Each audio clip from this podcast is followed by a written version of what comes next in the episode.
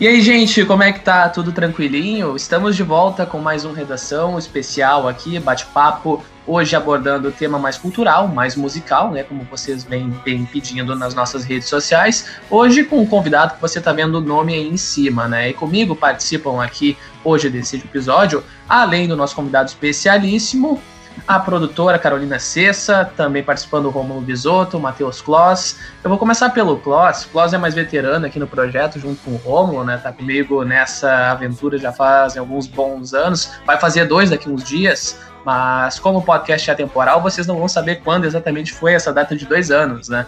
Mas, ô Kloss, como é que tu tá? Enfim, tu também foi um que pediu bastante música e eu sei que é o estilo musical que tu gosta. Tudo bem? Tudo bem, Jean? Tudo bem aos nossos ouvintes aí do Redação? A gente estando honrado de participar de uma conversa com uma das referências, um dos grandes nomes aí da nossa música gaúcha, e especialmente do rock, que tu falou aí, que é o meu estilo, realmente é onde eu me sinto um pouquinho mais em casa. E, enfim, né, um cara aí que participou de talvez um dos maiores movimentos aí da, da nossa música gaúcha, né, fez parte, viveu essa, essa história. Então vai ser muito interessante poder conversar com ele aqui. É, o homem que é um dos responsáveis por um dos maiores hits da história da nossa música aqui a gaúcha, né? Falando nisso, Rômulo Visotto, que eu sei que é um admirador desse hit, o que, que tu espera? Tem alguma dúvida que tu quer tirar por hoje aqui? Tudo bem, Rômulo? Tudo certo, já vou te confessar que o nervosismo bateu antes, tá batendo agora, talvez bata um pouco depois da, da, da, da entrevista, mas problema nenhum. É, cara, dúvidas temos várias, mas vamos vendo durante a, a, a entrevista, né, com esse grande homem do, do rock gaúcho. Bom, é, as dúvidas são tantas, tantas e tantas que a gente vai tirar um bom tempo do Frank por aqui. Olha só, ela foi a responsável pela produção, fez esse meio de campo todo com o Frank Jorge, nosso convidado especialíssimo aqui. Carolina Cessa, ela tá na praia, enquanto todo mundo em Porto Alegre. Carol, não foi tão difícil alinhar assim a gravação, né? Mas o que tá difícil mesmo é conter a ansiedade, é isso? Tudo bem? Oi, tudo bem, com certeza. Ansiedade bateu agora, mas as expectativas são boas. Vamos tirar as dúvidas. E aqui uh, todos nós somos fãs, então vai ser uma experiência muito boa. Bom, tá aí a palavrinha de Carolina Cessa aqui para o Redação Entrevista, produtora, né? Nessa abreviação onde a gente apresenta antes os participantes. Eu sou o Jean Costa, para quem não lembra. Isso pouco importa, na verdade, né? Na verdade, quem liga para mim? Vamos lá. Seguindo aqui, Olha só, a gente já disse, tá vendo aí em cima o nome, né? Que o convidado é o Frank Jorge. Jorge Otávio Poei de Oliveira, que é multi-instrumentista, é cantor, compositor, escritor, professor, enfim, dá aula na Unicinos aqui. Isso mesmo, da Unicinos de Porto Alegre, São Leopoldo também, se não me falha a memória, ele dá aula lá de produção fonográfica, curso que já foi chamado de Faculdade do Rock Brasileira. E é uma grande honra a gente estar recebendo um dos caras que é um dos principais músicos aqui, roqueiros, na verdade, da aldeia gaúcha, né? A nossa tribo, a sagrada tribo aí que estourou tanto nos anos 80, anos 90, início dos anos 2000. O Frank Jorge, como bem a gente ressaltou aqui ao longo dessa gravação, né? Fez, aí, fez parte dos Cascaveletes, enfim, da Graforreia, Chilarmônica, acho que é uma banda simplesmente histórica, né? O meu pai ouviu falando aqui agora o nome, virou para trás, como assim? Enfim, perguntando. Não sei se daqui a pouco ele não invade o podcast para perguntar coisa pro Frank também. Mas. Enfim, Tenente Cascavel também. E o Frank tá rindo aqui no fundo, mas eu quero saudar ele de imediato, né? Que é um prazer tê-lo aqui. Enfim, nós, como apreciadores da tua música, e enfim, tu também tem o teu lado escritor, né? Inclusive já foi apresentador de TV e gestor de, de cultura em São Leopoldo. E hoje tem um site onde divulga projetos e tudo mais. E a gente conta sobre isso daqui a pouquinho ao longo dessa entrevista. Frank, primeiramente é uma satisfação estar contando contigo aqui dentro do Redação. Enfim, a gente está bem bastante honrado. Eu queria saber já de imediato de ti é, sobre o que, que te levou a começar a tua carreira na música, né? Quais foram as tuas, as tuas influências e o que, que tu gosta de ouvir, né? Antes de mais nada, não tenho como não fazer. É preciso fazer um agradecimento pelo convite e o Redação Uniriter, estou muito contente tá, de ter sido escolhido por vocês. Uh, Carol, Gian, Rômulo, não sei o nome, tem mais um outro integrante aqui. Matheus, desculpa. Então eu, eu muito obrigado por esse convite. Eu, eu, dentro do possível, sempre tento atender todo mundo que me procura pelas redes sociais, por e-mail, enfim. Eu acho bem bacana ter essa interlocução. E por mais que eu seja uh, venha realizando um monte de coisa, eu sou eu tento ser e acho que consigo ser uma pessoa é, que mantém um, um, grau de normalidade, de simplicidade, né? Uma, uma, questão de ser acessível e, e não eu começo não não mitificando nada assim a, a mim mesmo antes de qualquer coisa, né? É uma é um fruto de tudo que eu venho fazendo é fruto de de muita vontade de, de, de gostar de música, de arte de um modo geral, né? Música, literatura, cinema, então é, eu diria que tem quase um grau, não exagerando na, nessa modéstia, não é falsa modéstia, mas é quase um grau de casualidade, assim, que eu acabei realizando determinadas coisas com pessoas, assim, que eram muito talentosas, irreverentes e, e eu, antes de mais nada, agradeço o convite de vocês, tem um, um cacetal de pessoas que vocês poderiam convidar, convidaram a mim, né? Então, para essa primeira pergunta, é, minha, minha, minha, minha, vamos lá. Eu na minha família, eh, tanto a minha mãe como meu pai, meu pai era de Uruguaiana, filho de estancieiro e veio para Porto Alegre estudar no Colégio Rosário e estudar medicina. Quando ele se formou ali, logo acabou casando com a minha mãe, que era uma jovem de Porto Alegre, embora a família dela de Santana do Livramento. E os meus pais tinham em comum essa, esse gosto por música, por literatura, por artes plásticas e, e isso e acabaram tendo uma prole, como se diz, né, uma prole gigantesca. Nós somos seis filhos, né? Hoje em dia tu tem um, dois ou três já é, já é, já é meio já é meio raro assim, né?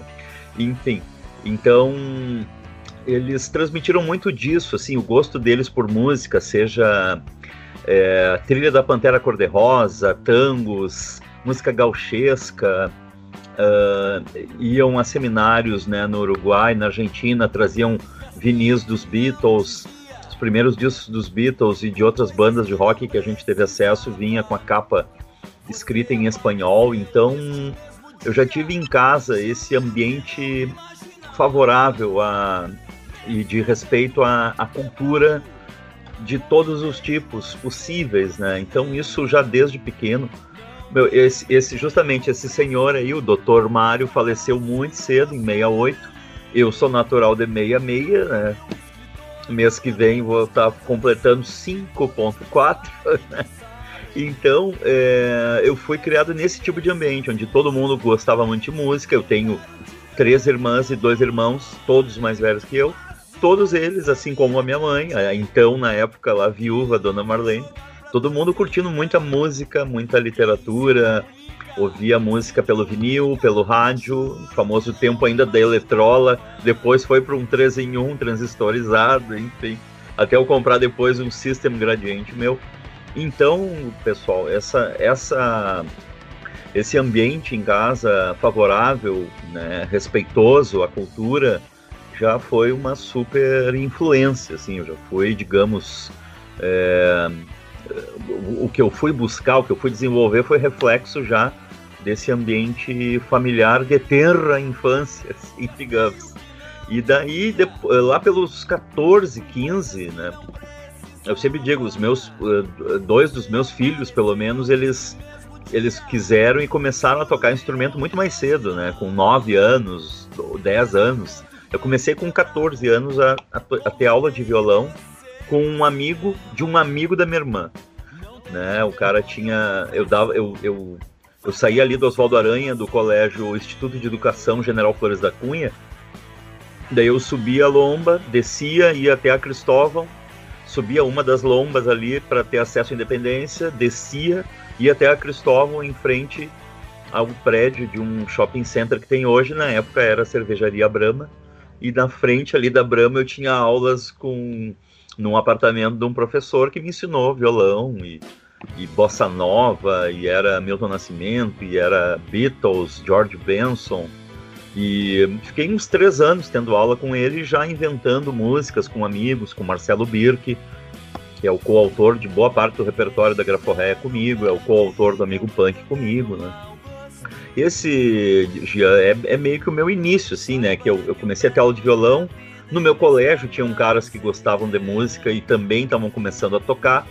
E boa parte deles vocês conhecem, né? O Luiz Henrique Tchê Gomes, Márcio Petraco, Zé Natálio, o próprio Ney Soria, enfim, o Kiko Freitas, que é um grande batera.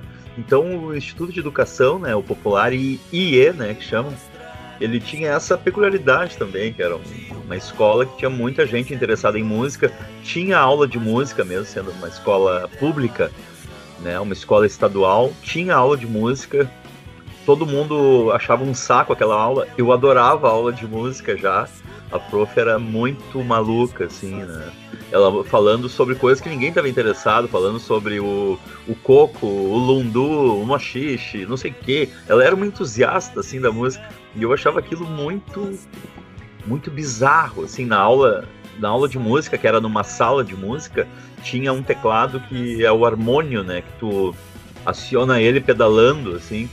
E daí eu gostava sempre de tentar fugir, tocar ali. No auditório do colégio tinha um piano, às vezes eu também tentava me aventurar lá. Mas é mais ou menos esse o início, né? Até realmente constituir primeiras bandas, gravar, colocar algo no rádio, né? Mas o, o início é mais ou menos esse, super impactado pela formação cultural familiar e pelas trocas com vários amigos aí que eu já mencionei, né? Marcelo, Alex... Marcelo e Alexandre Birk, o Tchê Gomes, o Márcio Petraco e ah, uma época muito legal de recordar, assim. Ah, daria para dizer ainda, em Porto Alegre estava acontecendo também um surgimento de muitas bandas novas de rock. Né? A gente já curtia bandas que faziam uma MPB misturada com rock, com folk. Bebeto Alves, Ney Lisboa, O Cheiro de Vida era uma banda de jazz rock. É, no Brasil estava surgindo um monte de bandas também, seja Rio, São Paulo, tinha a Vanguarda Paulista. A gente sempre foi bem fominha, assim, de querer estar tá Uh, com a antena super atenta, captando tudo que está ocorrendo. Assim, a gente sempre foi nesse aspecto modernista, assim, antropofágico, né? Devorar tudo que está rolando. Eu sou um pouco assim ainda, né? Eu até às vezes no Instagram, no Face, eu, eu faço uma postagem do. Eu adoro Bach, né? Música erudita, o barroco, mas eu adoro Brega, o Paulo Sérgio, o Reginaldo Rossi. Então, às vezes, eu ponho uma, uma postagem em sequência, assim, de coisas completamente diferentes. E às vezes a pessoa. Alguém que não me conhece, ou não é meu amigo, ou é de miolo, de miolos fracos, o cara, uau, que coisa mais aleatória. Exatamente, né? Esse sou eu, né? Mas é isso, acho que eu já dei uma, uma, uma boa ideia aqui. Isso, não alimente os animais, né? Se não me mandar aquela boca, eu não paro de falar. Tá certo. Frank, conta pra gente como é que, né, tu citou aí o, esse, essa, essa gurizada toda ali querendo fazer música aqui em Porto Alegre, né? E eu queria que falasse daí da tua primeira banda ali, teve Prisão de Ventre, tu até tu citou o Tia Gomes, que estudava Isso. contigo, fez parte junto, né? Como é que foi Isso. daí começar a tocar de fato numa banda e ir atrás de lugar para tocar? Como é que era essa, essa confusão toda aí nessa época? Cara, é, é é, é, muito, muito, muito engraçado porque a gente era muito verde, assim, muito. Hoje em dia, assim, eu acho que, que qualquer pessoa que quer começar a tocar um instrumento, começar a interagir com alguém, tem, tem mais noção, assim, de como fazer isso. A própria convivência e troca pela internet, pelas redes sociais, eu acho que ajuda, facilita isso, né? E a gente era muito verdugo, assim, muito né, tinha esse prazer, esse gosto por música, por cultura pop de um modo geral, né? Música envolve, é, sei lá, televisão, quadrinhos, cinema, cultura pop de modo geral, né? Um, um super balaião, assim vocês imaginam. A gente gostava de tudo isso e gostava de tocar, mas eu, sinceramente, não, eu não tinha uma clareza sobre como era atuar nesse mercado. Para mim era uma coisa sério mesmo, assim, era uma coisa muito misteriosa, assim. Era algo que parecia assim, não, eu toco aqui um instrumento, tenho um encontro ocasional ou outro com amigos e tem lá o pessoal que trabalha com isso, né? Durou um tempo isso de tu não ter uma clareza de como funcionava realmente o mercado, até que tu vai justamente constituindo uma banda, vai constituindo um repertório autoral, né, meio que a trancos e barrancos. Daí, depois de constituir aos pouquinhos um repertório autoral, tem uma gravação, né? Antes de fazer um show, um show ou outro rola, mas tipo no aniversário da irmã de um amigo na casa, né? Num festival improvisado no colégio. E o início foi um início muito assim, muito, muito artesanal, assim. E daí depois começa, assim, a partir de uma noção de ter um repertório e gravar algum material num estúdio, aquela a gente vai esclarecendo, não, tem que tentar colocar uma música no rádio, tem que ser em tal formato. Tu levava para o rádio uma espécie de uma fitinha rolo dentro de um objeto plástico que era um cartucho. Cara, é um negócio assim, eu tô falando aqui, parece da, da invenção, da, é, como é que se chama? É, do tempo do Guaraná de rolha, quase que eu tô falando. Mas em resumo, uh, como todos nós comungávamos dessa vontade de tocar, de fazer show, com o tempo foi esclarecendo isso, né? A gente ia né, o que um ia descobrindo, seja do ponto de vista musical, seja do ponto de vista de, da sequência de, dos acontecimentos, um ia dividindo com o outro, né? Então, como eu falei, hoje em dia uh, é muito fácil, né? Uma banda se constituir, irem compondo, agora nesse período então nem se fala, né? Compondo online, trocando mensagens e fazendo por webconferência alguma interação. E daí, cara, o tal do Prisão de Ventre acabou estreando num bar na Independência aqui, perto da João Teles, que era um bar chamado B52. E a gente estreou junto com uma banda chamada Fluxo, que tinha o Educar e a Biba Meira. E isso em 84. E essa banda não durou muito tempo, mas ela foi interessante, porque dela acabou indo o Tchê Gomes pro TNT. O Tchê estava fazendo já uma aproximação com eles, operando o som deles em alguns shows. E eu acabei indo pro Cascaveletes. A Graforreia vai surgir depois né? O Tia estava lá no TNT, eu estava no Cascaveletes, mas a Graforré ela vai surgindo aos poucos nesse mesmo cenário, 86, 87, né? E daí depois que já começou essa familiaridade com show, com o primeiro show do Cascaveletes, eu, eu tinha feito alguns shows com prisão de ventre, não tinham sido muitos, e eu ainda tirava aquilo ali para um certo lazer, né? Como tu como tu se encontrava com os amigos para jogar uma bola sábado ou domingo de manhã, a gente tocava e às vezes tinha um show. Mas daí quando o Cascaveletes estreou no Bar Ocidente, com duas noites, e o segundo show oficial foi abrir o Capital Inicial no Teresópolis Tênis Clube, num, né, num lugar grande, daí eu pensei, opa, esse negócio é sério, né? Tipo, eu tive um entendimento meio meio, meio de acordo com o, o avançar dos acontecimentos que eu fui me dando conta de como aquilo funcionava e de, do quanto eu já estava envolvido. Então é mais ou menos isso. Mas é muito engraçado eu aqui contando para vocês o, eu, eu caracterizar esse nosso essa, essa nossa total falta de entendimento de como funcionava e foi bem assim, né?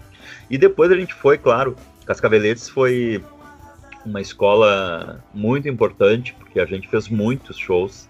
A banda ficou muito popular ali naquele período de 86, 87. Eu fiquei três anos na banda e tinha. Eu estava ali tocando e fazendo curso de letras na PUC. E é isso, cara. Na real, é um negócio muito. É muito bizarro, funciona muito diferente. Eu acompanho já a eu estou há 13 anos envolvido com o curso de produção fonográfica na Unicinos e são outras práticas, outras lógicas, outras formas de constituir grupo, constituir trabalho com áudio. Uh, é muito interessante tudo isso, né? E já faz um certo tempo, ao mesmo tempo, de um ponto de vista, olhando uh, em perspectiva, não, não faz tanto tempo assim, né? Uma coisa engraçada ao mesmo tempo, assim. Já é, é uma trajetória, sim, mas tu olhar é algo que que ocorreu há uns 30 e poucos anos atrás, assim. Né? Enfim. E a respeito do. Ele citou até o Ocidente, foi o primeiro show ali do Cascaveletes, né? Queria saber um pouquinho mais, né? Principalmente para ele aí que vivenciou ali a, toda a efervescência ali da, daquele rock, dessa gurizada querendo fazer, fazer música, e queria que ele falasse da, da importância do Ocidente, né? Nesse cenário de, de, de, descoberta de banda, de lançamento, né? De, de, de músicos da, daquela, daquela época, daquela geração. Cara, o Ocidente, ele foi e seguiu sendo importante. Um bar muito. É um bar que no seu início. Um casarão antigo que fica na esquina da João Teres com Oswaldo Aranha, né? Para quem está escutando e talvez né, não conheça. Que inicialmente quem frequentava mais era o pessoal do teatro, e daí. Um, eu, eu estreiei com essa questão ali do, do prisão de ventre em 84, no B52. Em 85 eu servi ao Exército Brasileiro. E, e daí, quando eu saí do Exército, estava assistindo todo um cenário ocorrendo em Porto Alegre, seja no Ocidente, no Oswaldo Aranha, seja na José do Patrocínio, tinha a Terreira da Tribo, que era uma espécie de um galpão de um grupo de teatro um grupo que existe até hoje, que é o Oi Nós Aqui Travês. Era um grupo de, um grupo de teatro muito legal, muito uh, interessante, instigante em termos de pesquisa de teatro, performance. Um, um francês muito importante do teatro, da literatura, da dramaturgia, que é o Antonin Artaud, né? Um cara, esse cara influenciou muito esse grupo com performances malucas, coisas e tal, e críticas à, à sociedade. E nesse lugar também tinha um polo de. A inauguração desse espaço foi com um show que misturou um monte de banda, Urubu Rei, Replicantes, Prisão de Ventre tocou. Então, o Ocidente estava nesse cenário como um dos polos, assim, tinha essa cena, digamos, do Oswaldo, onde tinha também o Bar João, o Bar Lola, tinha uns bares que era bar que vendia ceva e cachaça, a galera ficava no entorno ali, né? Como se chamam as subculturas, né? Subcultura não é o termo pejorativo, é o termo que se usa na comunicação, né? As gangues, os grupos, né? De punks, skinheads, headbangers, rockers, né? Tudo isso surgiu muito depois da Segunda Guerra na, na Europa e no Brasil foi levar um tempo para ter isso bem caracterizado. E acabou tendo no início dos anos 80 em São Paulo, Porto Alegre um pouquinho de delay, assim, acabou tendo bastante isso. Tinha em Porto Alegre, muito nítido, assim. Eu, eu conseguia me dar bem com todo mundo, né? Sempre foi algo que, que eu prezei, assim, que é tu não ser identificado ou enturmado só com um grupinho ou outro. Eu me dava bem com todo mundo, com né, metaleiro, headbanger, rocker, punk. Daí que veio até a ideia da música amigo punk, né? Mas enfim. E Cara, o Ocidente, como eu falei, tinha o cenário do Ocidente Oswaldo Aranha, José do Patrocínio e hum, Terreira da Tribo, tinha lá em cima da Protásio o Porto de Elias, tinha um monte de lugares em Porto Alegre que a galera ia para assistir um show ou fazer o show, né? E o Ocidente era muito importante, então, né? as bandas elas sendo já um pouquinho conhecidas, um pouquinho projetadas pela rádio ou não, elas acabavam tendo espaço, né? A galera conseguia fazer um show no Ocidente e tu, às vezes, tu ia ao Ocidente, tu ia encontrar os amigos. Às vezes, tu chegava de um show no interior, ao invés de ir para casa, tu ia no Ocidente, ver se tinha alguém ainda lá, tomar a saideira, enfim. Então, o Ocidente cumpriu isso. Eu atuei no Ocidente também com o Sarau Elétrico, de 99 a 2006, né? E foi, foi sempre muito legal. Assim, eu, eu toquei muitas vezes no Ocidente, eu, período da pandemia, arrumando coisas em casa, papéis.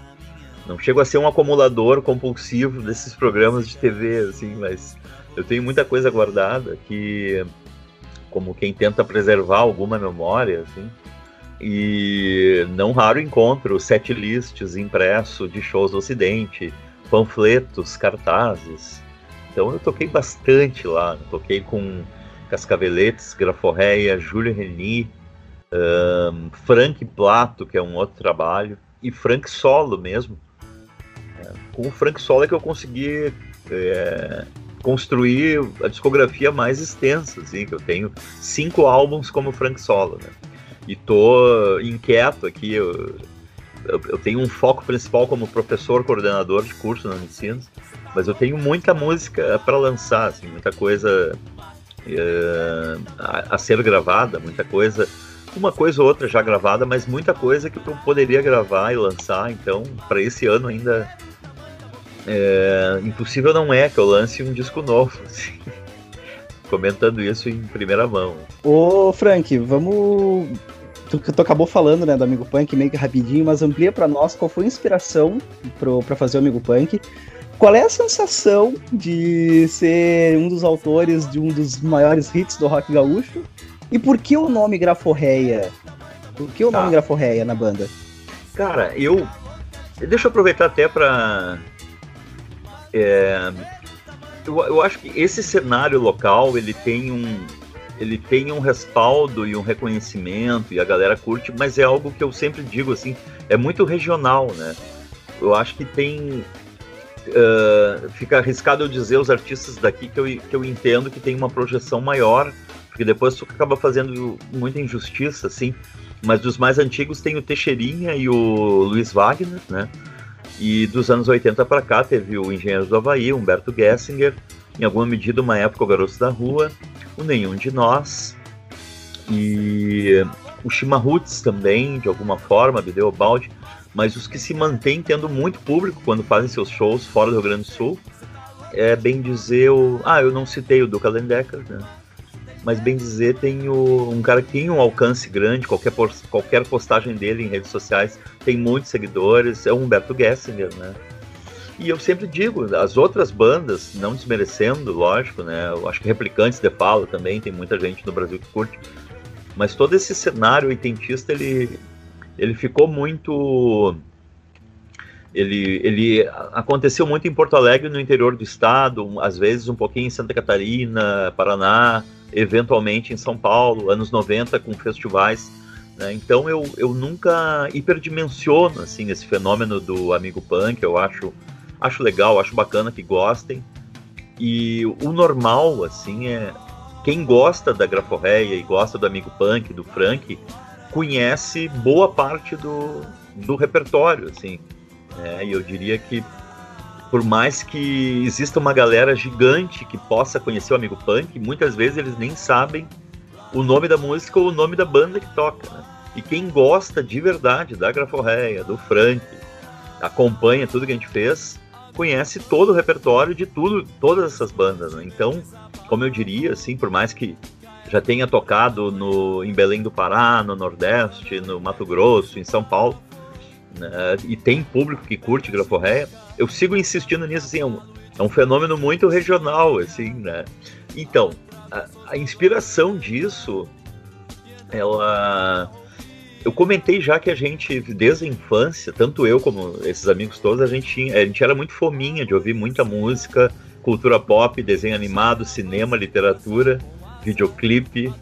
Então, a gente tinha influência de tudo. E um dia tocando em casa, uma irmã comentou que estava surgindo uma leva de novos artistas fazendo música gauchesca, música regional, e que a gente estava por fora, tentando fazer rock, tecnopop, sei lá o que, né? E, a, e uma irmã, né, ela comentou isso, vocês têm que se atualizar, tem que fazer algo que tenha a ver com o Rio Grande do Sul. E daí eu tomei aquilo como um desafio, assim, uma provocação. E, e a ideia original da música, fazendo uma milonga, ela é minha. Né? Eu tenho o rascunho, publiquei isso no Facebook até. Sim. A, a ideia original é minha e eu brinquei, eu, eu fiquei achando muito inusitado e um pouco cômico essa imagem, né, do, do, do uma coisa meio Galdéria, um dedilhado de milonga, que é um gênero latino-americano, mais aqui do sul do que da América Latina inteira. E e daí eu fiquei imaginando aquilo, mas dialogando com aquelas subculturas, aqueles grupos que a gente convivia lá na noite, na boemia, né? E imaginei como uma cena de um filme, assim, o cara, um, um guri roqueiro ali na noite, terminando né, a noitada, amanhecendo, abraçado com um punk, os dois conversando e dizendo bobagens ali. Então ela, ela surgiu com essa questão muito, com o termo que soa meio meio, meio blazer, mas uma, uma questão imagética, assim, tem, é uma música que ela já começa com uma imagem, assim, e, e o, o eu lírico, né, o narrador, se direcionando a um amigo punk, que até então era alguém meio mal visto pela sociedade, mal visto pelas pessoas, e daí eu, né, eu, na letra tem essa interlocução do cara dizendo coisas, dialogando com um amigo punk, né? É uma cena, uh, por mais verossímil, uma cena que possa ter acontecido, é uma música ficcional, né? E daí Sim. tem todo um, tem toda uma, eu, eu arrisco dizer, né, o, que um dos achados da música é esse vocabulário gaudério ali, que a gente já ouvia em casa e via nos programas de TV, via nesses caras que estavam aparecendo, né? Coxilha, chinoca, cavalo, né? Essas coisas todas do Rio Grande, né? A gente misturou isso com um cenário urbano, que era algo que tem um monte de trabalhos maravilhosos no Grande Sul, antes da Graforreia, pelo amor de Deus. Mas eu acho que desse jeito meio amalucado e meio é, é milonga com guitarra, é dissonância, acho que ninguém tinha feito, né? E isso cai, foi cair no gosto. Saiu primeiro numa fita cassete em 87, 88, e no CD, que foi sair só em 95, e dá para dizer que a música ela foi ganhar essa visibilidade, popularidade, e, uh, sei lá, no, no na, né, uh, nesse decorrer ali dos anos 90, ainda 96, 97, né? E também era muito comum nesses encontros de estudantes de comunicação pelo país, dos, um jovem de uma região toca uma. É, um jovem, sei lá, de, o cara é de Salvador, toca uma música da Bahia, daí tem o gaúcho, toca uma música daqui. E eu, eu participei de um, eu acho que era Enecom o nome. Eu participei de um desses na Unicinos uma vez, muito antes de eu, de eu trabalhar lá. E eu acho que foi em 2000, algo assim. E, foi, e aconteceu isso, né? Dessa música já começar a ter uma popularidade por isso, porque os, os estudantes também universitários começaram a divulgar, né? Mas eu, cara, do ponto de vista da, do ponto de vista da, na verdade, tanto é, a gente a gente realizou muitas coisas diferentes na trajetória em termos de músicas, composições, é, estudar em faculdade, ter graduação, ter pós-graduação, filhos. Eu agora me lembrei da música do Mofo que diz: Eu queria tudo, tenho um mundo, tenho um carro, tenho discos, tenho filhos e um sapato apertado. Eu comecei a listar as coisas materiais e, e, e imateriais assim do mesmo modo. Mas é bem isso, então a gente não chega, cara, ao mesmo tempo a gente tem um, uma, uma naturalidade, um anti-glamour por, por, por, né, por, por não ficar só em cima do amigo punk, que a gente nunca chegou a fazer um clipe dessa música. Isso é uma das coisas mais engraçadas. Né? Chega a ter clipe do Vander Wildner pra essa música. tem clipe, tem clipe da galera do joguinho do copo ali na mesa. Tem, olha, tem. Se tu rastrear pelo Google aí, tem um monte de clipe. E a banda não tem um clipe oficial do Amigo Punk. Isso aí beira na graforreia, assim, às vezes uma coisa. Um misto de. Um anti. Um, um alto bullying, assim, um anti-glamour com o próprio trabalho. E um misto de. de também de, de, de ir adiante. Não, vamos adiante, vamos fazer outras coisas, né? Então isso é, é curioso, assim, quem nos conhece não estranha muito mais, mas o público, enfim, eu já me deparei ouvindo Amigo Punk nas rádios mais diferentes possíveis também, na madrugada. Tu atravessou muito a Oswaldo Aranha em direção ao Parque Farroupilha, Frank? Muito. Bah, muito, muito, porque eu, eu morei na Thomas Flores, eu morei na Santo Antônio, eu joguei muita bola no tempo de colégio ali, eu joguei bola com filhos na Redenção, eu já caminhei, corri pela redenção, cara. Correu da polícia. Não, não, tô brincando. Então... Quem nunca? Não tô brincando, tô brincando, eu nunca. Então, então. Eu também nunca, é, eu já ia não, perguntar não. já. então, cara, é isso. Eu. Eu, né, da, tipo assim, não existe uma marra assim de não toco amigo punk, enjoei da amor. Uma vez um cara me perguntou assim. É, ah, tu não cansa de tocar, nunca diga, amigo punk? Eu disse, cara, acessa lá o meu Spotify, que lá tem 86 músicas do Frank Solo. Na Graforreia tem lá 18, 19, faltam cadastrar outros discos. Eu não vivo em função dessa música, mas quando alguém vai num show, até, digamos, antes da pandemia, alguém vai num show da Graforreia, seja jovem, seja tio avô do rock, seja o que for, o cara vai num show da Graforreia do Frank Solo e eu não tocar essa música um, é um negócio meio bobalhão, é uma, é uma, uma coisa meio uh, desnecessária. Assim. Eu tenho outras músicas legais que eu, que, eu, que eu gosto de tocar, que eu tô é, ensaiando, que eu tô pilhado de tocar, mas não há, um não há problema algum em tocar essas músicas. Assim, eu não posso me punir por ter composto ou privar um público que naquele dia foi. Às vezes isso muito rola, assim, um cara assistir, determinado público assistiu, até por uma questão de, de, geracional, determinado público sim, assistiu várias vezes, ok. Daí isso vai surgindo um outro público que não, esse público não viu e por vezes ele vai num show, ele quer também conferir essas músicas, né? Então é isso, não tem muita onda, assim, a gente toca, não tem mistério. Eu fiz as lives aqui em casa, fiz bastante live direto aqui com celular aqui penduradinho, com fita crepe, em cima de caixinhas de madeira e bababá. Toquei várias vezes, amigo punk, nunca diga, e, e as músicas mais diferentes possíveis do, do meu repertório, ou covers que eu gosto. Mas é isso. Atravessei muitas vezes, sim, os Aranha. Nessa questão de confessar, tu falou de não. de ser quase inevitável, né? Mas não tocar amigo punk entre outros dos seus grandes sucessos, mas acho que era inevitável a gente estar numa festa, assim, quando tocava Amigo Punk, e não ir para aquela roda, né? Não ir para aquela roda. E olha, eu acho que foram muito, muito, acho não, muitas foram as vezes que eu, confessando aqui, fiquei bêbado ouvindo Amigo Punk, ô, Frank, te confessar. Sim. Isso é algo muito bom, isso é algo muito bom. Acho que isso tu ouviu muitas vezes por aí. Legal. Também. Não, não, uma época eu morei na, na rua Santo Antônio, bem perto do Oswaldo Aranha, e era um apartamento bem baixo, assim, bem no primeiro andar mas não raras vezes acontecia, assim, no meio da noite passava alguém de violão, não, não sabendo que eu, mor que, eu, que eu morava ali, né? Mas passava algum grupo, assim, meio bebum, pega chinoca, moças do cavalo, né? Galera caminhando de noite, assim, algo que com cada vez. Algo que antes da pandemia e bem antes, antes da pandemia já estava um clima meio violento, a, a galera circulando muito menos na rua na noite sou de uma época que o normal era tu tá fora, tu tá na rua, tu tá com os amigos na rua, né? Seja isso da adolescência pro período adulto ou adulto marmanjão, né? Tipo assim, não ficava dentro de casa, fica na rua, tu vai ver a vida, vai ver as coisas acontecendo, vai, enfim, vai vai vai conhecer coisas, vai se arriscar, vai fazer merda, enfim, vai, né?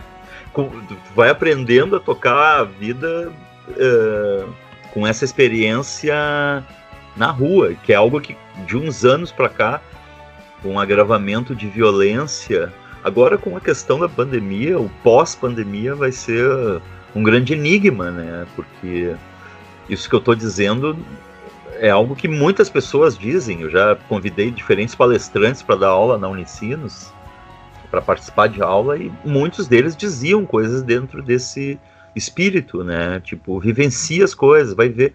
Claro que é muito legal, hoje em dia é muito bacana a facilidade de acesso a conteúdo, a troca que a gente pode fazer pela internet, maravilha, é, é uma verdade. Mas tem esse aspecto, esse, esse desafio, esse dilema da gente não deve se expor agora, e como vai ser isso quando passar, de certo modo, né? Como é que a gente vai reconstituir essa ideia de circulação, de viver as coisas, né? É um, é um, é um desafio bem, bem intrigante, assim. Uh, e Frank, junto com todas essas bandas que tu citou, uh, tua carreira estourou de vez em tempos completamente analógicos, inclusive o single Sim. Amigo Punk. E eu queria saber, Sim. com a internet, os avanços hoje em dia e com a criação de lives, o que que tu acha que se o, a internet pode ser mais algo prejudicial ou algo que vai impulsionar os artistas hoje em dia? Não, muito boa, muito boa essa pergunta. Olha só, eu tem muitos ângulos essa questão, né? Eu acho que antes de mais nada a, a pandemia exigiu toda uma uma reorganização da sociedade no sentido de obedecer. Até eu estava vendo uma pessoa co tentando corrigir a questão do o termo isolamento social. Ele é um termo um pouco é um, é um termo que dá uma ideia muito errada, né?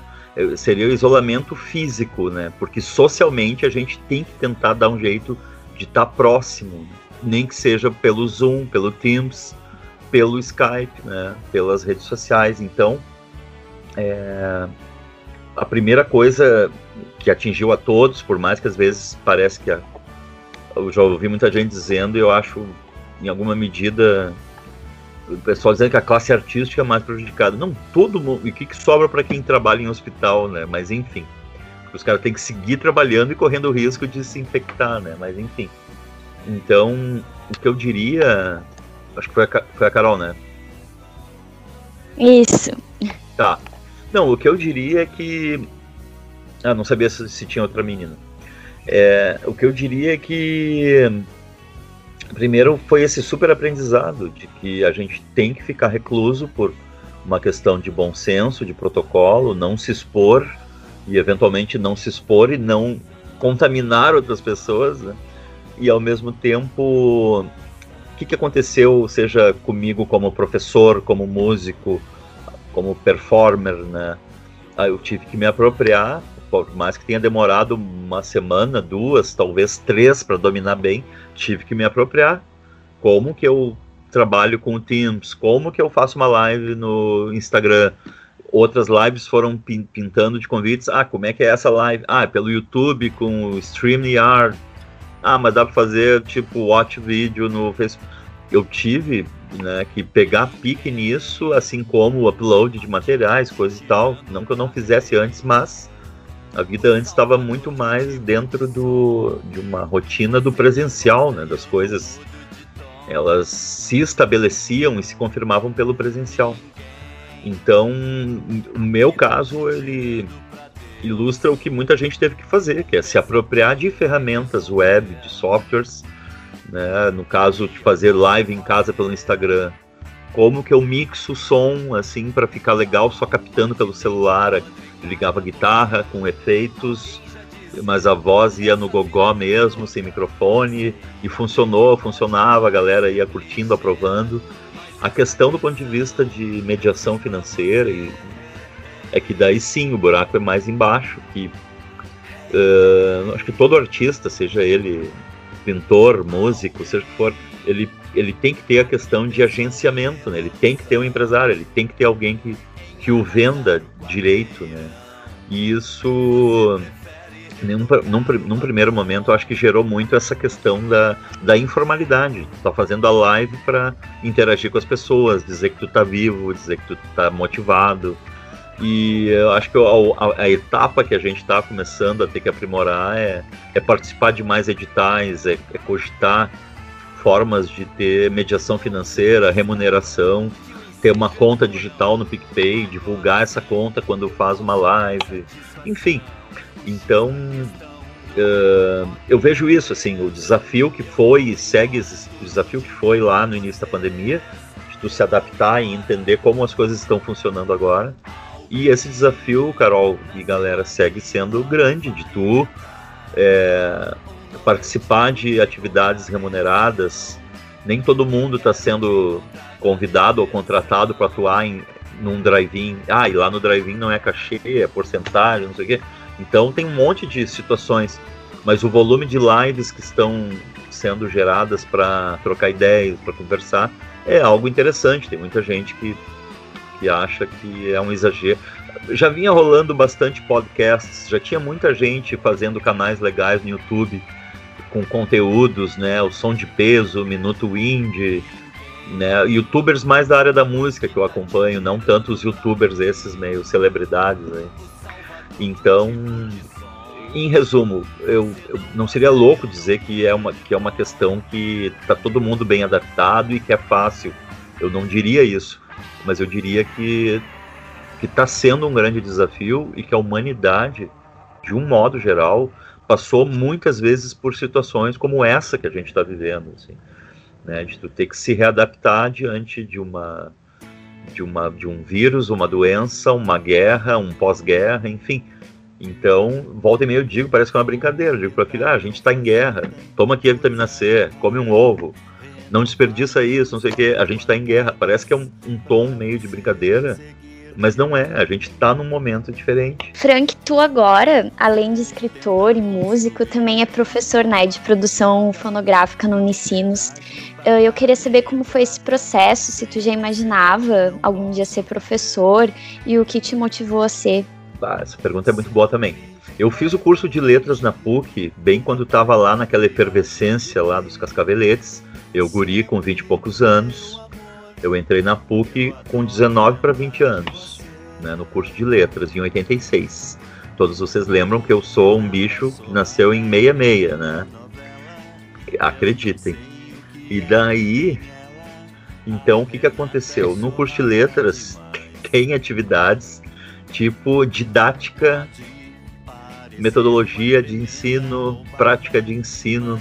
Tem uma série de atividades dentro do curso de letras que envolve né, a, a atividade docente.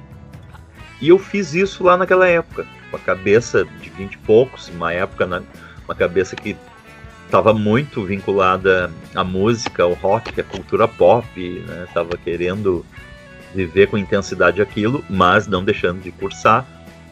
Uh, concluí o curso, bem dizer, o diploma foi para gaveta, né? E segui atuando, né? Quase toda a década de 90 até início dos 2000, atuando num monte de banda para cá, para lá, própria Graforreia, vai acontecer mais nos anos 90, por mais que ela tenha surgido no fim dos 80. E daí, um, por uma amizade com feita em alguns saraus que a gente fez junto, quem, quem, quem, vocês me perguntam, quem? Com um tal de Fabrício Carpinejar, que ele então na época trabalhava na Unicinos. O Fabrício trabalhava no curso de letras, num curso que ele tinha inventado lá de formação de escritores. E, e daí o Fabrício indicou meu nome para se constituir um curso de música na Unicinos que não existia ainda. Então eu tive que tirar da cartola, da cabeça, uma espécie de um curso que, que oferecesse para os alunos uma série de atividades para futuramente esses alunos atuarem no mercado da música, né? Sejam atividades de produção de gravação, é, leitura musical, software e produção de áudio. Então, não foi tão difícil pensar um curso a partir de algo que não era ofertado, algo que não existia. Não foi difícil, mas foi difícil constituir esse curso de uma maneira consistente, né? Isso foi levando um tempo. Então isso, esse curso surgiu em 2007. E daí aquele diploma que tinha ficado na gaveta, ele me serviu muito né, para eu retornar à instituição como um prof gestor, criador do curso com outras pessoas e para eu retomar justamente aqueles aquelas habilidades, aqueles aquelas necessidades todas que aqueles procedimentos que um professor tem que ter.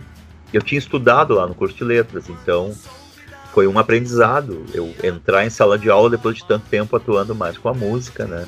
Digamos, a música na rua, como performer, como né, gravando, tocando. Então foi um aprendizado constituir um curso do zero, digamos. E isso foi algo muito bacana, assim, algo que desafiou, né, me desafiou, nos desafiou, digamos, nos, o, o corpo docente.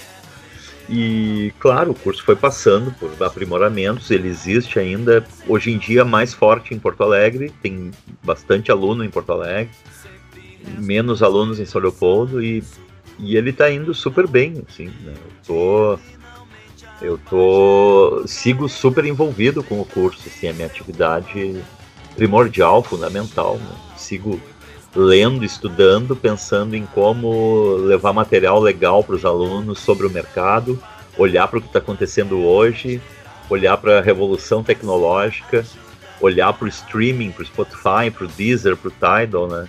E é isso, tem sido uma super experiência, assim, tem sido muito legal, uma relação muito boa com os alunos, uma relação de cumplicidade, assim.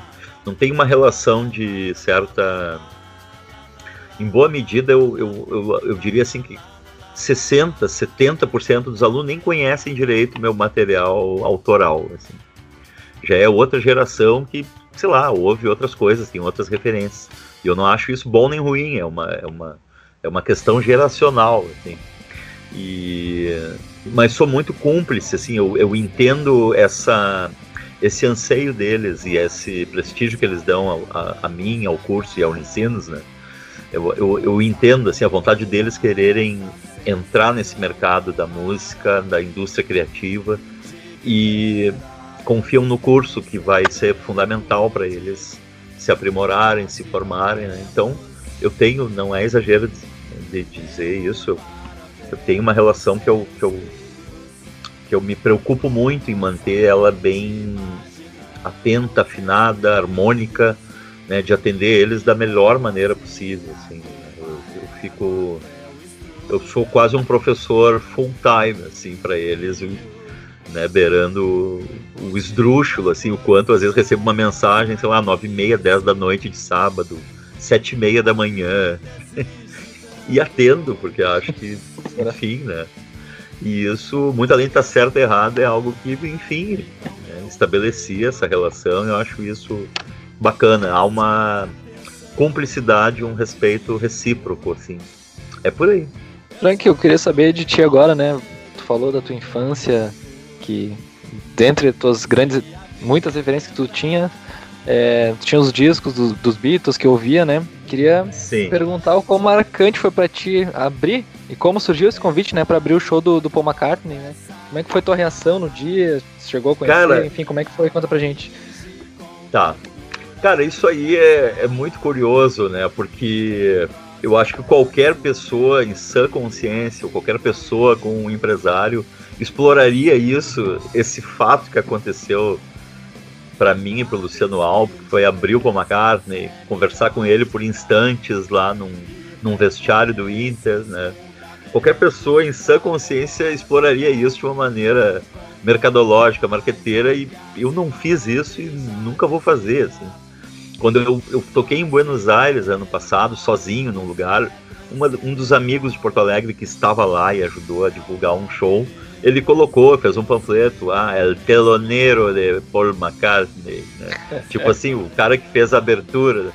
Porque isso também, cara, assim como eu comentei daquele jeito ali, meio.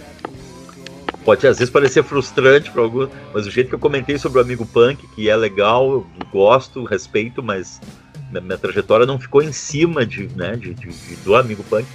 Esse, essa experiência, ela eu, primeiro, eu não tinha cogitado abrir o show do, do Paul. Tinham outros caras que já estavam tentando isso, que era o Esteban e o Luciano Alves. O Lele, que estava trabalhando, que, que, trabalha na Rádio Itapema, na Gaúcha, na Atlântida. O Lele teve um, um dia lá, um, um insight, um raio caiu na cabeça dele. Quem sabe eu convido o Frank, ele sugeriu que eu enviasse o meu material porque todo o material dessas pessoas que queriam abrir o Paul foi submetido à produção local do show e à produção do Paul McCartney e ao próprio Paul McCartney, né? Então, eu daí não tem como não dizer de outro modo, mas eu acabei vencendo uma concorrência e sendo aprovado pelo próprio Paul McCartney para abrir o show dele em Porto Alegre. Então isso foi um negócio assim, ninguém em sã consciência espera isso assim que tu seja escolhido por um Beatle para abrir o show dele na tua cidade. Né? e isso foi, como eu falei, cara, eu tava tocando meu dia a dia, dando aula. O, o prof coordenador tem, tem um volume de, de encaminhamentos, demandas, né? E daí foi muito legal, né? Lá pelas tantas estava concorrendo, o, o Lele me ligou, como é que tu tá? Tudo bem? E aí, Galo Cinza, tudo certo? Não sei o quê. Uh, cara, é, é contigo o negócio. Tu que vai abrir o show. Eu pensei, puxa, bah, que legal. Eu sempre pensei, bah, que, que, bah, um monte de coisa que eu vou ter que alterar no meu dia a dia para ter que abrir esse show. Porque daí eu tive que conciliar meu dia a dia. Não parou a minha vida, né? Casa, família, Sim. aula. Eu tive que seguir tocando barco e ensaiando um monte com o Luciano Alves. É, e daí a gente. Primeira coisa que se definiu é que teria, não poderia ser com banda, teria que ser só dois violões. Mesmo assim, eu, me, eu ainda fiz uma, uma música onde eu toquei baixo, o amigo punk, eu, eu fui pro baixo, o álbum ficou no violão. Cara, foi um negócio interessante, curioso. Uh, por mais que eu tenha já também atuado em shows com. A gente é muito acostumado a tocar em festa, show de pub, casa noturna, boate, auditório, teatro, mas não estou habituado a tocar em estádio, né, para multidões, né. Nunca fui, nunca vou ser banda de arena, né, para tocar, fazer um trocadilho, banda de Beira Rio, né, banda de arena. Mas enfim, então, cara, foi foi um negócio interessante porque a gente teve que lidar com um nível de profissionalismo, né? A, como se chama a equipe, né? A entourage dele, né? Entourage é o termo, né? É, devia ter umas 150 pessoas, assim, entre pessoal do palco, técnico de som, iluminação, bastidores, pessoal que abastece camarim. Cara, era muita gente, assim. E alguns poucos brasileiros atuando junto. Então foi uma experiência assim, lidar com um nível profissional, assim, o palco era um luxo só, assim, o próprio piso, um porcelanato, os amplificadores tudo brilhando. Qualquer coisa que tu fazia meio diferente, encostou a capa do teu violão no amplificador, vinha alguém ali para a gente foi no início meio tratado como cucarate, a terceira mundista brasileira. Mas à medida que a gente passou os. É, à medida que a gente foi passando o som, eles foram respeitando, foram né, uh, ficando mais um pouquinho mais camaradas. Foi uma experiência bem, bem intensa, bem importante, assim, e e eu, mas eu lembro bastante disso, assim, do quanto ela exigiu em termos de conciliar o meu, meu cotidiano trabalhador, professor, com o músico, né? E foi muito legal. O encontro com ele foi muito rápido, mas ele foi bem gentil, educado, quis nos conhecer. A gente tinha saído do palco. Eu já falei isso mil vezes, mas não tem por que não falar, né? A gente saiu do palco, pegou um pouquinho de chuva do estádio. Ele passou a mão no meu ombro para tirar um pouco da chuva do paletó, assim. Então foi um negócio muito mágico, assim, muito doido, né? O quanto eu escutei Beatles desde a infância, o quanto as, as vozes dele, seja a voz principal ou a segunda voz nos Beatles, as linhas de baixo, o quanto tudo aquilo. Eu, eu tava ali num estado meio de êxtase e de nervosismo diante dele num camarim, né? Tipo, pô, esse cara vai proporcionou que a gente tocasse aqui. Ele tem três horas de show por fazer e eu tô aqui na frente dele, né? Digamos, enchendo o saco aqui. Eu, e tava com uma sensação, ele sendo uma pessoa miudinha, assim, cara baixinho, eu fiquei pensando, bah, se eu tropeçar aqui e cair em cima dele. o, Paul, o Paul McCartney vai quebrar algum osso, alguma Enfim. É o cara é muito, né, muito, muito, o cara muito pequeno, assim, em relação ao que tu, ao que tu imagina, né, é, então, muito bizarro, assim, me passou um monte de pensamento idiota na hora que eu tava na frente dele e, uma, e um pouco de uma vontade de sair logo dali, tipo, pá, deixa esse cara em paz para fazer o show dele de três horas de uma vez, né? Mas foi bem, foi uma experiência, claro, muito legal e isso não rolou, a gente tirou uma foto lá dentro. Não podia entrar com celular, mas o fotógrafo oficial dele tirou uma foto de nós três juntos. Uh, cada um numa poltrona e ele de pé no meio. Só que a gente não recebeu, nunca recebeu. A gente tentou falar com esse fotógrafo, com a produção, ficaram de enviar, nunca enviaram. Um dia essa foto vai aparecer. Que é a gente num vestiário do Beira Rio, o Luciano Albo, eu e o Paul McCartney. E isso é uma coisa, uma coisa bizarra, assim, que, que é comum ele tirar foto e liberar e enviar, e com a gente, com a gente não rolou, né? Mas vamos ver, um dia essa foto aparece. Já vai sair. Ô, Frank, deixa eu te perguntar um troço. É, mais de 20 anos depois dessa, vamos dizer assim, nesse boom do rock gaúcho, podemos dizer assim, né, do, do, formato rock gaúcho, tu acha que o cenário, o cenário em si né, do, do, desse estilo tá muito desgastado? E tu vê, e tu acha que o pessoal vê isso como um certo bairrismo? Essa questão de rock gaúcho? Cara, eu, eu o meu cachorro tá sonhando ali no, no, no, sofá e tá fazendo barulho. Muito engraçado. Cara, hum, eu, eu, na real, sempre tive uma. Por mais que, que eu também tenha identificação com rock, gosto de rock, eu sempre tive um. Uma atuação, uma circulação, eu diria, mais ampla, né? seja muitas coisas que eu toquei com o Júlio Renier ou com a própria Graforreia, não são necessariamente rock, são coisas mais misturadas, assim, né? E e eu acho que já há um bom tempo o termo rock gaúcho, por mais que tenha gente que ainda defenda, tenha comunidade no Face, tenha isso, tenha aquilo, estão ali curtindo a deles, gostam e curtem isso, tem toda uma galera que não dá a mínima para isso, entende? Que faz um som mais MPB, mais pop, mais free jazz, enfim, tem, tem um monte de gente que, que eu acho que existe claro, tem mil gradações disso, assim, não é só os fanáticos e levantando a bandeira do gaúcho e os que não gostam não estão nem aí. Não é, não é isso.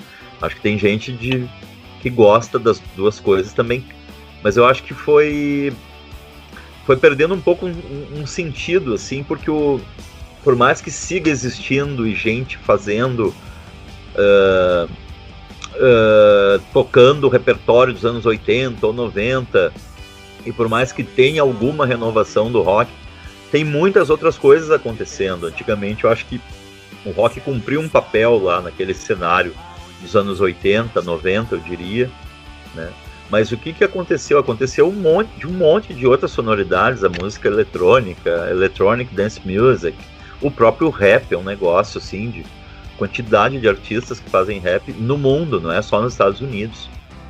É, tu fazer, sei lá, então, então eu acho assim, o rock cumpriu um papel, assim, não que ele vá morrer, não que ele vá acabar, parar de ser feito, mas a tendência de quem, sei lá, o Arctic Monkeys, o Queen of Stone Age, o que, que eles fizeram alguns discos né, mostrando a sua cara, seu jeito, e o que, que eles começam a fazer? Começam a fazer uns discos mais diferentes, mais experimentais, né? que, que roqueiros veteranos andam fazendo nos últimos tempos? Bob Dylan, Iggy Pop, Tom Waits. Os caras gravam discos cantando jazz, cantando standards da canção americana.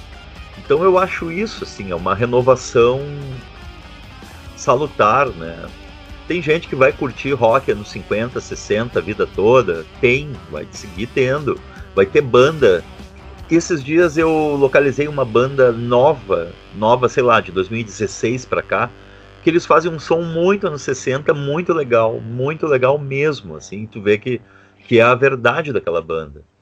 Fazem com timbres legais de hoje, mas é um som muito 63, 64, 65, né? Eu não gravei o nome, puxa vida, é uma banda, bom, deixa pra lá, eu fico devendo o nome. Então, eu sou sempre ligado, o que que anda rolando no Tidal, no Spotify, a Dua Lipa, a Her, sei lá, o Kendrick Lamar, sei lá, eu sempre tô ouvindo tudo que tá saindo, né? Mas eu sempre olho também, às vezes tem no próprio Tidal, no Spotify, algumas playlists de sons mais antigos também, a partir de coisas que eu andei ouvindo, né? O algoritmo sugere, enfim. Então eu acho assim, cara, nem tanto ao céu nem tanto à terra. O rock não é uma, uma bobagem achar assim que o, que o que o rock é a melhor música, que o jazz é a melhor música, ou que o rock vai morrer, ou que o jazz... Entende? Não, não existe esse. Eu, eu, acho que vai seguir existindo, vai ter um nicho de gente interessada em, em acompanhar isso, um nicho de gente interessada em fazer, né? Mas eu acho.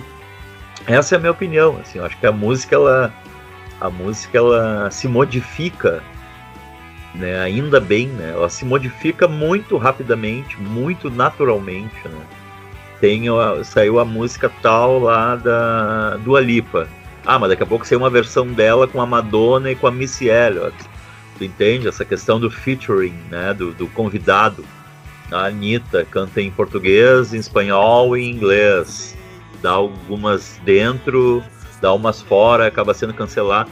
Cara, a música e, a, e o circular na indústria criativa tá mega dinâmico. Então, é, independentemente do rock não tá nos primeiros lugares, nas paradas, digamos, nas playlists, tem público ainda acompanhando o rock, né? O rock tá mais experimental, tá mais consciente, sei lá.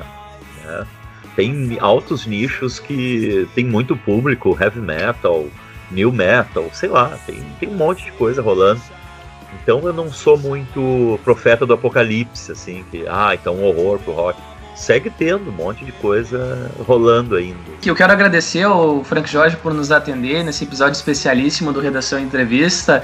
É, enfim, curiosidades, histórias da, histórias da carreira, né? Um papo lá para cima que a gente trouxe aqui, muitas coisas que a gente não sabia, outras que é sempre bom a gente relembrar, né? Algumas questões espetaculares como essa envolvendo Paul McCartney sempre são bem-vindas. Então, Legal. Frank, Quero te agradecer, é, quero te agradecer aqui, Frank, por ter topado participar com a gente desse papo, né? Trazer à tona, uh, mostrar que não é só de amigo punk que vive Frank Jorge, que Frank Jorge tem Sim. muito, muito, muito ainda lenha para queimar por aí. Legal, uh, seja em Porto Alegre, fora de Porto Alegre, né? Com, com show, com as músicas. Eu sei, enfim, para fechar, Frank, além de te agradecer aqui em nome de toda a equipe, quero saber se vai ter alguma coisa tua nova esse ano ou para 2021, de questão musical, de algum, de algum, de algum disco, de, de repente, porque em 2018 tu lançou o teu último. Tem alguma coisa gravada? Isso. Não, na verdade, eu durante a pandemia eu lancei eu lancei algumas músicas que não estavam cadastradas digitalmente, uma ou outra lá meio até antiga, de 2012, 13, 14, mas tem algumas que eu gravei no final de 2019, que eu lancei também duas delas, que é o Cassino Distinto e Viagem de Negócios. Tem uma terceira dessa leva aí do final de 2019 que tá por sair ainda, que é também em espanhol, Caminada. Mas eu assim como eu fiz em início de junho, um negócio que deu um trabalhão, mas eu que fiz a parte toda de gerar cadastro, fazer upload, que foi o primeiro disco da Graforreia. Eu tenho um outro álbum da Graforreia para subir pelas plataformas, né, pelo One RPM, para ir para Spotify, Tidal, Deezer, né. Tenho ainda um upload de materiais da Graforreia. E eu eu tô numa fase no início de semestre, já teve duas aulas então tem um foco grande assim no semestre letivo. E da parte musical, realmente eu, eu... Ah, eu tô gravando um material com o Cassim, que é um produtor lá do Rio de Janeiro, que gravou Los Hermanos, Caetano Veloso, tem o seu próprio trabalho também, uma figuraça. Então é um disco que foi contemplado pela Natura. Esse, esse disco está em andamento. Estou gravando às vezes alguma coisa aqui no estúdio da Marquise, totalmente com cuidado, sem aglomeração com o Cassim produzindo lá do Rio de Janeiro, pelo, né, pelo Zoom ali. Então tá rolando esse disco com o Cassim, é pra ser até o fim do ano, que tem o nome de Nunca Fomos Tão Lindos. E eu pretendo lançar mais alguma coisa minha inédita que eu. desse material que eu andei achando aqui em casa e coisas que eu quero tentar compor sobre essas essa vivência que a gente está tendo, né? Mas eu eu não consigo te dizer se ainda para setembro, outubro, mas sei lá. Acho que novembro, dezembro, alguma coisa nova vai estar tá aparecendo aí. Estaremos aguardando ansiosamente. Então, Frank ah, Jorge, em nome de toda legal. a equipe do Redação Entrevista, a gente te agradece por essa participação aqui. E, legal, enfim, deixaremos os Skypes e microfones sempre disponíveis aqui à tua disposição para falar legal. de projetos e ideias. Cara, muito legal, muito obrigado essa atenção de vocês me convidando, esse, esse interesse. Acho que foi uma conversa muito legal, maior prazer e contem comigo sempre e mais uma vez eu puxa, agradeço mesmo esse convite aí. Parabéns para vocês e para o redação aí. A gente redação que agradece. Aí. Isso. Valeu, valeu. Valeu, gurizada. Muito obrigado. Bom, esse foi o papo com Frank Jorge, músico multi-instrumentista, conhecido popularmente não só no Rio Grande do Sul, né, sejamos francos, o homem por trás de Amigo Punk, mas também de muitos outros sucessos musicais você acompanha, enfim, acompanha pelo YouTube, acompanha pelas streams, né? Vale destacar. O homem tá fazendo live no Instagram dele lá. Aliás, daqui a pouquinho a gente vai deixar aqui na descrição desse podcast. Na verdade, a gente já deixou, né? Sejamos francos, deixamos aqui na descrição dos perfis de, de Instagram, enfim, das redes sociais do Frank, para vocês acompanharem. E olha só, Finalizando então, esse foi o episódio, uh, episódio 23 do Redação Entrevista, um podcast barra spin-off do Redação Uniriter, né? Contando com a participação do Frank Jorge. A gente vai ficando por aqui. Lembrando, é claro, que o Redação é um oferecimento do Calzone, o melhor bar do campus, o Rei Sol a sua casa em início, meio e final de semestre, também, é claro, do Edux Cursos Online, enfim, é uma obra aí do Matheus Claus, um projeto que está se iniciando juntamente ao Eduardo Miller, foram meus parceiros de jornalismo, a Edux Cursos Online, que reuniu em uma única plataforma, né, os melhores cursos online, online produzidos no Brasil. A gente está ficando por aqui, até a próxima, beijo, fui!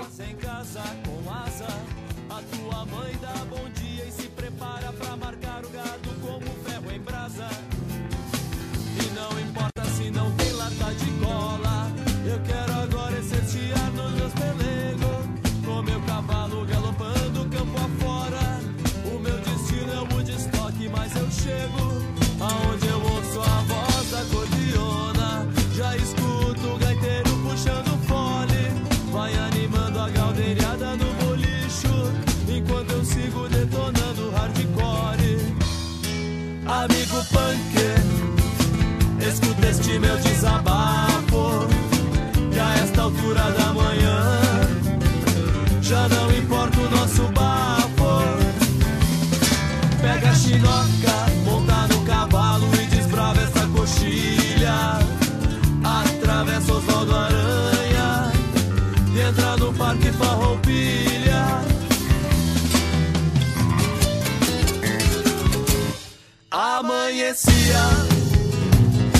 Chegavas em casa com asa.